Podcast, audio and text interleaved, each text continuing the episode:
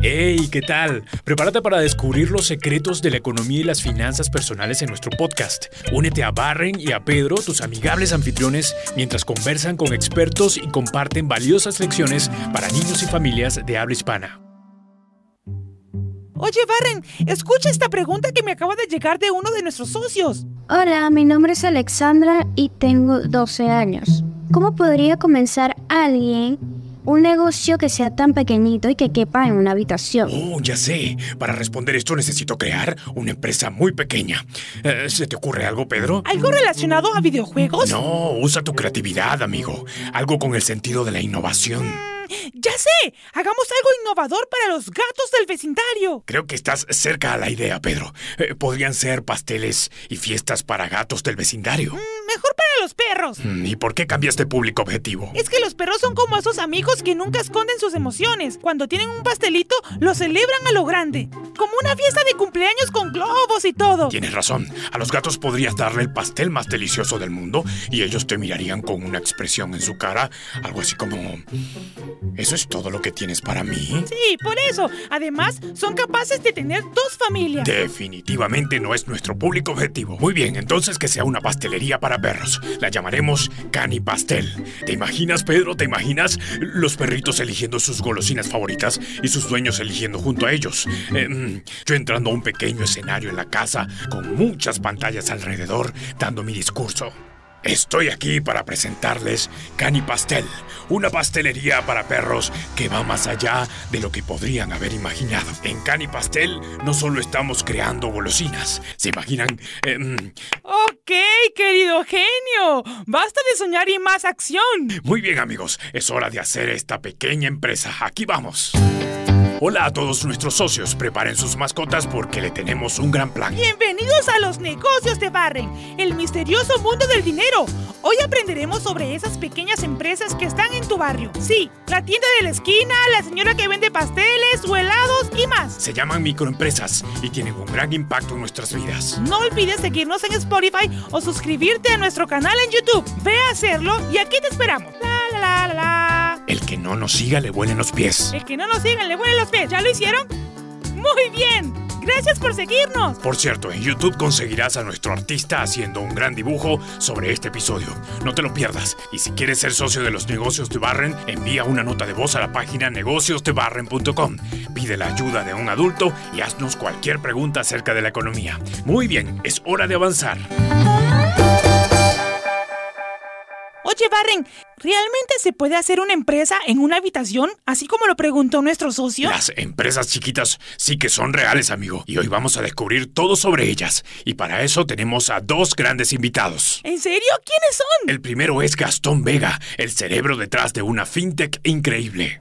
Oye, Barren, ¿y qué es una fintech? Una fintech es una empresa de tecnología que trabaja con dinero y finanzas. ¿Y quién más nos ayudará? La segunda es Marbelis Castro, la dueña de una pastelería para humanos, una microempresa increíble. Además nos puede dar unos tips para que nuestros pasteles sean únicos. ¡Wow! Suena emocionante, Barren. Sí, entonces vamos a conocer a Gastón. Hola Gastón. Hola Barren, ¿qué tal? Gracias por contactarme, espero que sea de ayuda. Seguro que sí, amigo. Cuéntame un poco de qué se trata tu trabajo. En este momento tengo una empresa que se dedica a prestarle dinero a personas que en algunos casos no logran eh, con su salario llegar a fin de mes. Por lo tanto, tienen que acudir a otras personas y en este caso, pues Avanzo eh, es muy flexible y le ayuda a muchas personas Oye, Barren, ¿podemos pedirle prestado a Gastón para Cani Pastel? Sí, sí, sí, pero necesitamos estar concentrados primero en las microempresas. En otro episodio seguramente le quitaremos prestado. Eh, digo, hablaremos de préstamos. Sí, Kim, tranquilo, tranquilo. Para ti también habrá un préstamo. Muy bien, perdona mis amigos, Gastón. Entonces, te cuento que nosotros estamos por crear una empresa en nuestra casa de pasteles y fiestas para perros del vecindario. ¿Qué te parece? Bueno, Barren, te felicito primero que todo porque eh, uno debe tener ese espíritu de empresario, de crear empresa, de generar negocios. Hola, señor Gastón. Hola, Pedro. Nuestra primera pregunta es, ¿qué es una microempresa? La palabra microempresa simplemente es porque la empresa es pequeñita, eh, pero realmente es como todo en la vida, ¿no?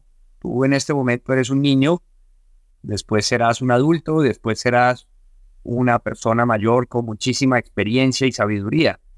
Pues pasa lo mismo con las microempresas eh, o con los negocios. Primero, pues empieza a ser ese primer niño, que en este caso es una microempresa. Entonces, después será una gran empresa, después será ojalá una multinacional que opere en muchos países. ¡Qué interesante, señor Gastón! Tengo una pregunta de uno de nuestros socios. Hola, soy Aranza. ¿Cómo puedo iniciar mi propia empresa desde casa? Lo primero es que tienes que hacer una cosa que llamamos propuesta de valor. La propuesta de valor eh, no es más ni menos que tener una muy buena idea. Esa muy buena idea debes tener en cuenta que tiene que solucionar un problema, una necesidad. Siempre que pienses en un negocio, tienes que pensar en que hay personas que te lo van a comprar o que lo van a utilizar y que deben ser personas que realmente sientan que lo que tú les estás vendiendo les sirve para algo. Entonces, eso es lo primero que tienes que pensar. ¿Qué realmente le estás solucionando a alguien? ¿Vale? Para construir esa propuesta de valor, una vez tú dices, oye, yo creo que muchas personas quisieran comprar mis productos para alimentar mascotas, por ejemplo. Le voy a poner una idea, una idea loca. Pues resulta que tienes que entender si hay suficiente gente que tenga esa necesidad, si hay suficientes animales, eh, mascotas de personas que necesiten comprar ese alimento que tú le vas a vender. Eso es como mirar un poco qué está pasando allá afuera, en la calle, en el mercado, con las personas en la calle. Exacto. Los pasteles y fiestas para perros es una gran necesidad para nuestro vecindario, para que las mascotas no estén tan tristes. Además podemos hacer celebraciones de no cumpleaños, para que cuando el vecino traiga su mascota porque necesita salir, nosotros podamos hacerles un feliz no cumpleaños. ¡Feliz, feliz no cumpleaños! ¡A ti! ¡A tú! Ya te estás poniendo bastante imaginativo, amigo. Bueno, Gastón, ¿y qué otra cosa necesitamos hacer para comenzar nuestra propia empresa en casa? ¿Cómo te vas a organizar tú hacia adentro? ¿Qué necesitas para que eso sea realidad?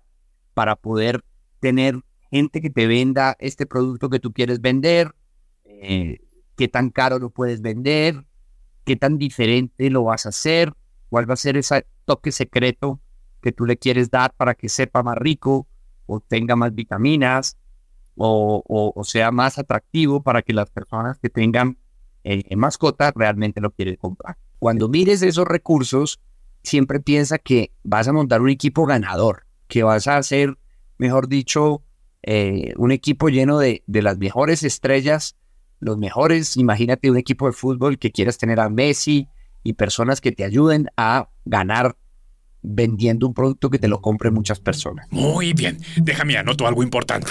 Llamar a mis socios en Argentina para que me den tips importantes de equipos ganadores. Ya sé que debo tener a un Messi, pero seguramente los niños y socios argentinos me podrían ayudar bastante. Ok, señor Gastón. Mientras Barren trata de buscar a Messi, yo me pregunto, ¿hay muchas microempresas en el mundo? ¿La gente debería apoyarlas? Es que realmente se estima que un 60-70% de, de, de los países dependen de las microempresas.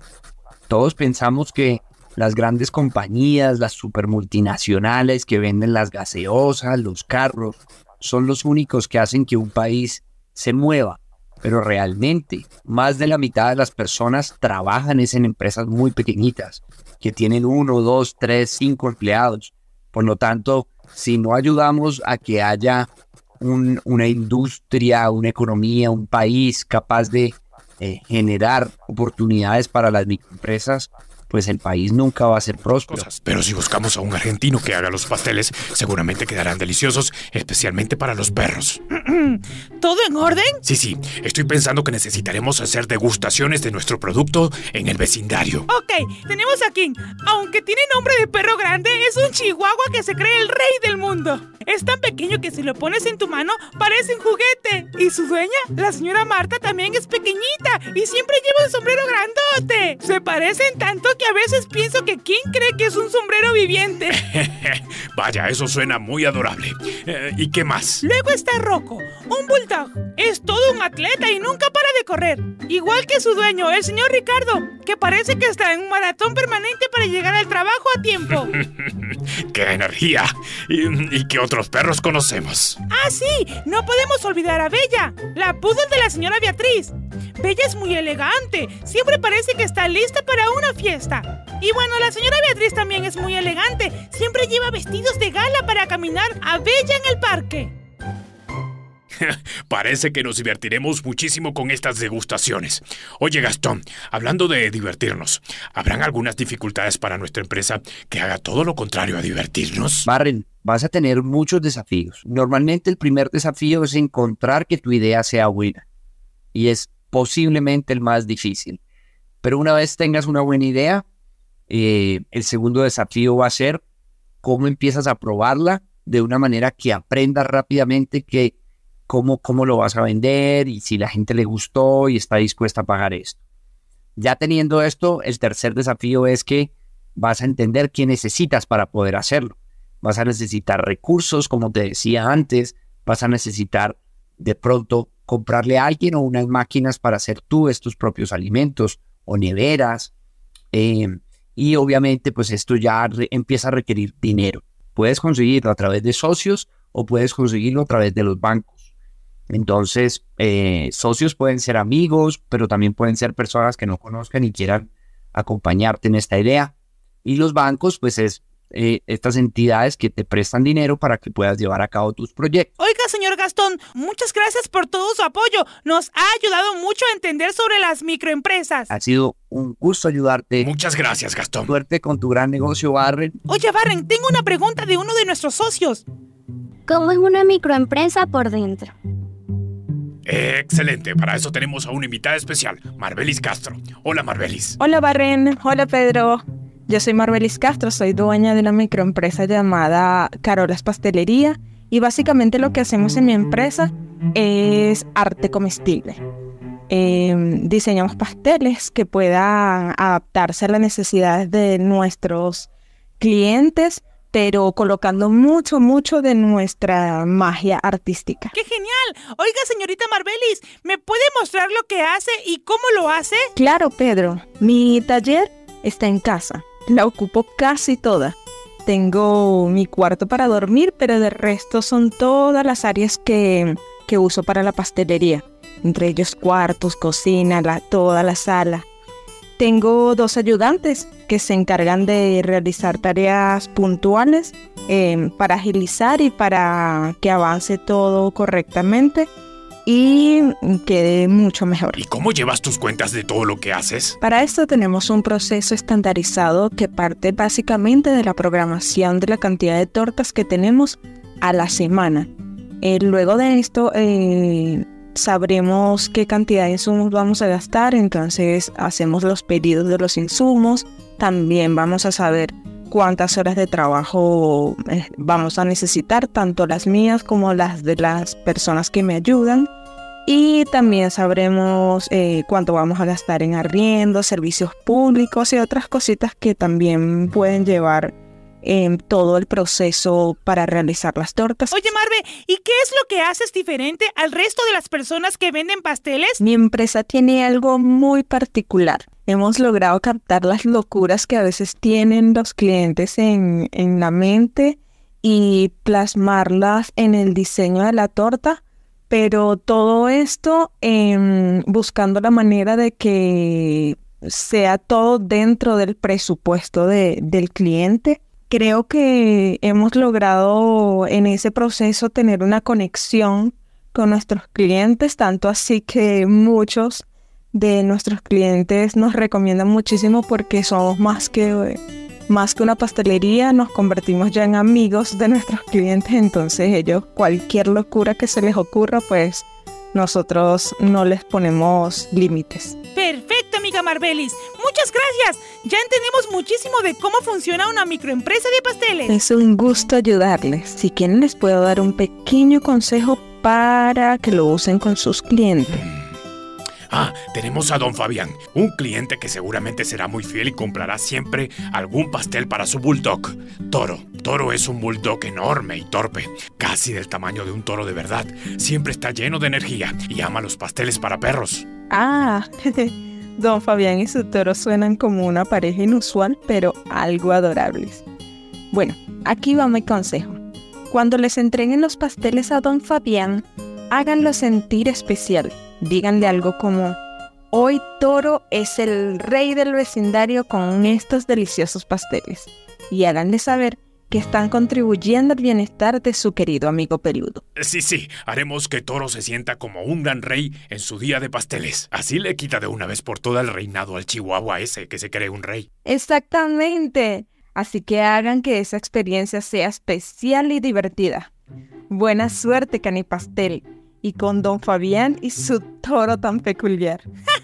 Eso suena genial, Marve. Definitivamente lo intentaremos. Bueno, amigos socios, hemos llegado al final. Quiero saber si lograron terminar el dibujo. Si lo lograron, pues pídele ayuda a un adulto y envíalo al contacto que dejaremos en la descripción de este episodio. Bien, y ya es hora de pausar este episodio, buscar a un adulto y responder las preguntas que te daremos enseguida. Todas están relacionadas a este episodio. ¿Bien? Primera pregunta. ¿Qué significa entonces el término microempresas? Explícalo en tus propias palabras. Segunda pregunta. ¿Por qué es importante apoyar a las microempresas en tu comunidad?